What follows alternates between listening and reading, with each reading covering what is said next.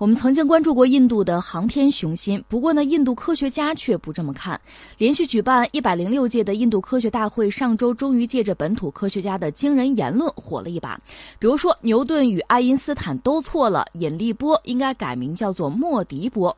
除了这些，印度的载人航天愿景也在这场大会上受到了格外关注。华盛顿邮报七号表示，上周的开幕式上，印度总理莫迪再一次谈到了印度在二零二二年之前将三人送入。太空的雄心，对此，印度科学家认为，莫迪的载人航天计划更像是声望建设项目。宇航员的生命不应该为了维护声望而被置于危险当中。莫迪三号在开幕式上强调了科学研究的重要性。他还说，印度成为世界领导者的唯一途径就是进行彻底的研究。这是印度搞了一个科学大会，是吧？这让我想起来，你看我们刚刚改革开放之初。七九年，我记得就有一个全国科学大会，由此可见，当时我们对科技是多么的在意，多么的重视啊！包括科技是第一生产力，这是我们早就做出来的一个判断。就在前两天，我们还有一个就是国家科学技术奖有一个颁奖，呃，奖金是八百万，升格到八百万，而且是全归个人使用。这可见我们在这个方面确实是很在意，下功夫是玩真的。至于人家印度呢，你也都是人家也是玩真的，这就一百多届了是吧？闹着玩了。但是这次这个会开的吧，确实让人有点头大。我昨天就关注这个事情，嗯，就是有一些奇葩言论，就是他们讲什么爱因斯坦搞错了，牛顿搞错了啊，就是对重力，我觉得他们好像有一个完全的一个否定。按照他们那个说法，是不是我就觉得现在就全世界的是不是中学的物理课本都得重新写了？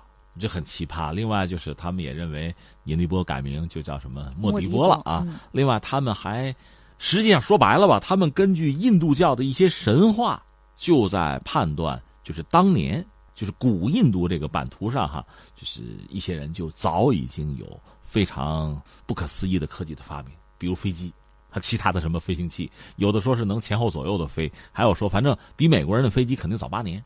这样的说法也有吧，所以让人有点瞠目结舌。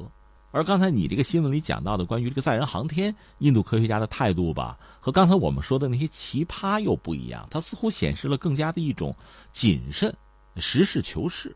这是一个大杂烩了，对吧？你会发现有点怪，怎么理解呢？我们一样一样说吧。一个是先说刚才那些所谓奇葩言论，就是否定了爱因斯坦，否定牛顿啊。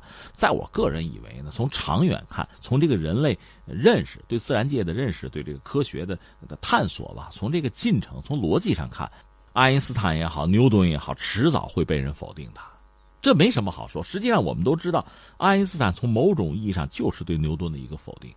这个否定，我记得是在整个一次大战期间，英国人就牵肠挂肚。一方面和德国人打着仗，另一方面呢，就担心，因为爱因斯坦是一个德国人嘛，牛顿是英国人嘛，这带有两个国家两种两种，实际上是是文明啊，呃，是创新呐，呃，是思想啊，是尊严啊，就各个领域的博弈。甚至我记得当时就是爱因斯坦不是搞出了广义相对论之后。有人就提出来说，咱们可以检测一下这个广义相对论准不准确，就是牛顿和爱因斯坦到底谁说的对？有一个机会，一九一九年有一次这个日食，因为按照爱因斯坦的说法呢，因为太阳本身质量是非常大的，从遥远的地方那个星星发出的光，如果经过这个太阳附近的时候，因为太阳引力很大嘛，那肯定会发生一定的弯曲，会偏。那什么时候能测呢？就是日食的时候啊。一九一九年就有一次。咱们到时候测测，看到底怎么着。如果爱因斯坦是对的，那牛顿就错了；如果爱因斯坦错了，你必须到英国来，你就到牛顿墓前，你得鞠躬，你得致歉。这话都拍出来了，你看成了两国的这个尊严之争了。一次大战，德国还打输了，但是这个事儿英国人始终是记着。英国打的也是一穷二白了，但是没关系，花了钱，雇了人，找了船，为了准确找了两个地方。就观测这次这个日食，到底爱因斯坦说的对不对？对，对，爱因斯坦说对了。最后，英国皇家学会就承认爱因斯坦是对的，牛顿的时代结束了。有这么一段就是科学界的这个往事吧。这个往事你看是什么呢？就是爱因斯坦对牛顿的其实是否定之否定。牛顿你也不能说他有错，在地球上他是对的，但是在更广袤的宇宙空间，爱因斯坦显然比牛顿更有一个普遍的适用性。但是我相信，随着时代的发展，根据我们人类已有的就掌握的这个科学发展的逻辑吧，他们早晚都会被否定的，这个没问题。但是用什么否定他们，应该是用科学、更精进的科学、更严谨的逻辑，啊，更加这个坚如磐石的那些实证啊，最后来推导他们，或者让他们得到这个升级二点零版，应该是这样，而不是用神话传说。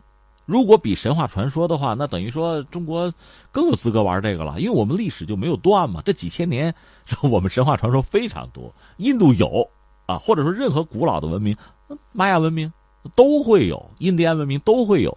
你拿这个东西，比如拿一幅岩画什么的，你拿这个东西就要来来认证说自己的祖上多么多么发达，这就太可笑了。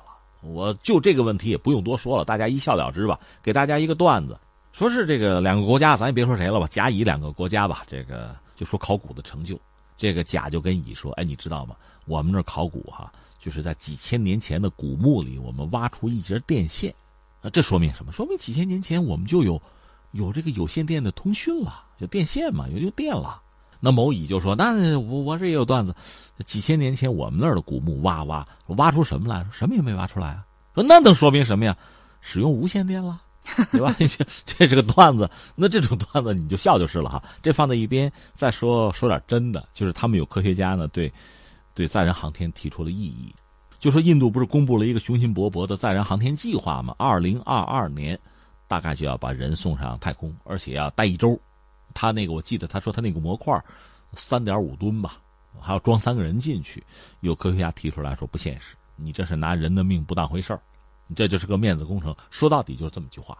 怎么看这个事儿呢？这种说法我也谈不上完全的就认同或者否定哈。我觉得这个印度科学家如果做这个判断，想必是要很了解印度的制造业，想必很了解印度目前这个宇航的能力到一个什么样的水平，他才能做这个判断。但另一方面，我们不好说在哪儿呢？印度已经明说了要谋求俄罗斯和法国的支持，法国差一点不说，俄罗斯独立的。搞一个太空舱啊，搞一个这个太空站，这种能力是有的。说到底，花点钱把苏联时代那个东西，哪怕上个世纪七八十年代的东西拿过来，为我所用是可能的。只要印度掏这个钱，不是很先进的东西，但是保个底问题还不大。所以，这个印度科学家说的这个悲观的说法吧，我也谈不上认同。呃，就说印度以自己的能力完全自力更生的解决这个问题，我相信他做不到。这个不单是设计的问题，还有制造的问题。我们就说我们自己的短板，比如我们航空发动机，我们说是短板。大家说，哎呀，科研人员怎么不行啊？连飞机都造得出来，发动机怎么就造不出来？怎么怎么这方面我们就笨呢？不完全是笨的问题，就是你很可能是什么呢？在设计上毫无问题的能做出来，关键是你的材料是不是跟得上？就合金，合金里边的比例，就这些东西是至关重要的。呃，我记得这又扯一件旧事儿吧，最近在。呃，今天大不同里我聊过，我们出土的那个编钟，那是春秋战国时候的那个乐器编钟啊，它实际上是一个铜锡铅的合金做的一种特殊的乐器。那个编钟出土了之后呢，就是我们用现代技术想复原它，那还需要很漫长的时间。就是铜锡铅那个比例，你得慢慢的试，你得调，最后你调出来那个东西，就是编钟啊，从质量到音色，呃，到外观都能够仿得上。这仿还有高低之分呢。我们大概先后仿过五套，每一套都比上一套有进步。最好的那套实际上现在在我们台湾，是这样的。